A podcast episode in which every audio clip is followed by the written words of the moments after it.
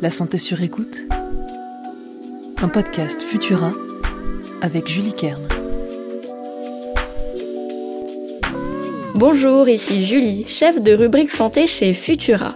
Bienvenue dans ce nouvel épisode de La santé sur écoute. Tous les ans, le mois d'octobre accroche un ruban rose à son manteau. Ce dernier représente les personnes atteintes du cancer du sein près de 50 000 femmes chaque année en France, ce qui fait de lui le premier cancer féminin et la première cause de décès chez les femmes. Bien qu'elle représente l'écrasante majorité des cas de cancer du sein, les femmes ne sont pas les seules à en souffrir. Les hommes peuvent aussi développer un cancer du sein. Des cas rares, voire marginaux, auxquels j'ai décidé d'accorder un peu de visibilité dans ce nouvel épisode de la santé sur écoute. Je m'adresse ici à tous les êtres humains, car si ce n'est pas flagrant, les hommes ont des seins comme les femmes. Pour être plus précis, les hommes ont aussi des glandes mammaires dont la composition est identique à celle des femmes. La seule différence est leur taille. Chez la femme, la glande mammaire se développe lors de la puberté, sous l'action des hormones. Chez les hommes, elle reste fine. Qui dit glande mammaire dit l'apparition possible de cancer du sein. Comme je vous le disais en introduction, les hommes représentent moins de 1% des cas de cancer du sein, soit 500 patients chaque année. Pour illustrer à quoi ressemble un cancer du sein masculin, j'aimerais vous décrire le cas d'un homme dont la prise en charge a été publiée dans l'American Journal of Case Reports. Notre patient, un Afro-Américain, souffre depuis six mois d'une boule au niveau du téton et d'une lésion de l'aréole suite à un accident quand il se présente à l'hôpital Saint-Joseph de Patterson dans le New Jersey. La présence d'une telle masse aurait probablement alerté une femme sensibilisée aux premiers signes du cancer du sein. Mais les hommes ne sont pas inclus dans ces campagnes et surtout ne se sentent pas concernés par cette maladie essentiellement féminine. Notre patient se présente donc à l'hôpital avec un cancer déjà avancé.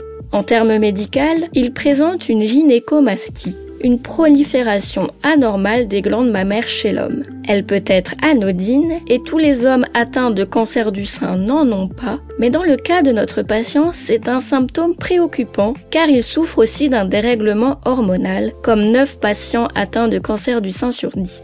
Sa gynécomastie est le résultat de la dérégulation de la sécrétion d'œstrogène et de progestérone par son corps. Une biopsie confirme le diagnostic les cellules formant les canaux de la glande mammaire sont devenues cancéreuses. Comme souvent chez les hommes, le cancer s'est déjà propagé au niveau des ganglions au moment du diagnostic. Le patient reçoit une chimiothérapie pour affaiblir sa tumeur avant de subir une mastectomie, l'ablation des tissus mammaires. Sa prise en charge ne diffère pas de celle proposée aux femmes. Pour une fois, ce sont des traitements adaptés aux patientes qui font référence. Une petite nuance tout de même, les hommes subissent plus de mastectomie que les femmes, qui se tournent plutôt vers des thérapies conservatrices pour épargner le ou les seins touchés quand c'est possible.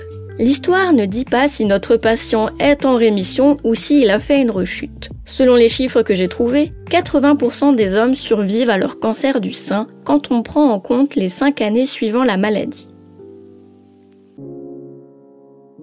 J'aimerais terminer en vous rappelant que l'apparition d'une boule, d'un changement d'aspect de la peau, d'une rougeur ou d'une douleur au niveau du sein doit être un signe d'alerte à ne pas négliger que vous soyez un homme ou une femme. Ces symptômes sont souvent ignorés par les hommes et cela retarde leur prise en charge. Sachez aussi qu'il existe des facteurs de risque qui favorisent l'apparition des cancers du sein masculin. La présence d'antécédents de cancer du sein dans la famille, matérialisée par la présence du gène BRCA2, un déséquilibre hormonal, mais aussi le syndrome de Klinefelter, une anomalie chromosomique où les hommes ont un chromosome sexuel supplémentaire. Voici pour les plus fréquentes. Concernant les habitudes de vie ou d'alimentation, il n'y a pas de conseils justifiés scientifiquement que je peux vous donner. Les bonnes habitudes comme limiter le tabac, l'alcool, les aliments ultra transformés ou encore le sel sont recommandées pour limiter l'apparition des cancers en général, mais pas de recommandations spécifiques au cancer du sein.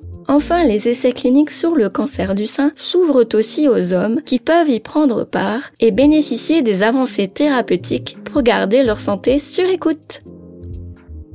Merci d'avoir passé ce moment avec moi. Vous trouverez les sources de cet épisode dans la description pour vous forger votre propre avis. N'oubliez pas que les informations partagées durant cette capsule audio ne se substituent pas à un diagnostic médical émis par un médecin. Si vous avez le moindre doute concernant votre santé, n'hésitez pas à consulter un professionnel. Pour soutenir notre travail et améliorer notre visibilité, abonnez-vous et partagez ce podcast autour de vous. On se retrouve dès la semaine prochaine, car ce podcast est désormais hebdomadaire pour un nouvel épisode de la santé sur écoute. À très vite!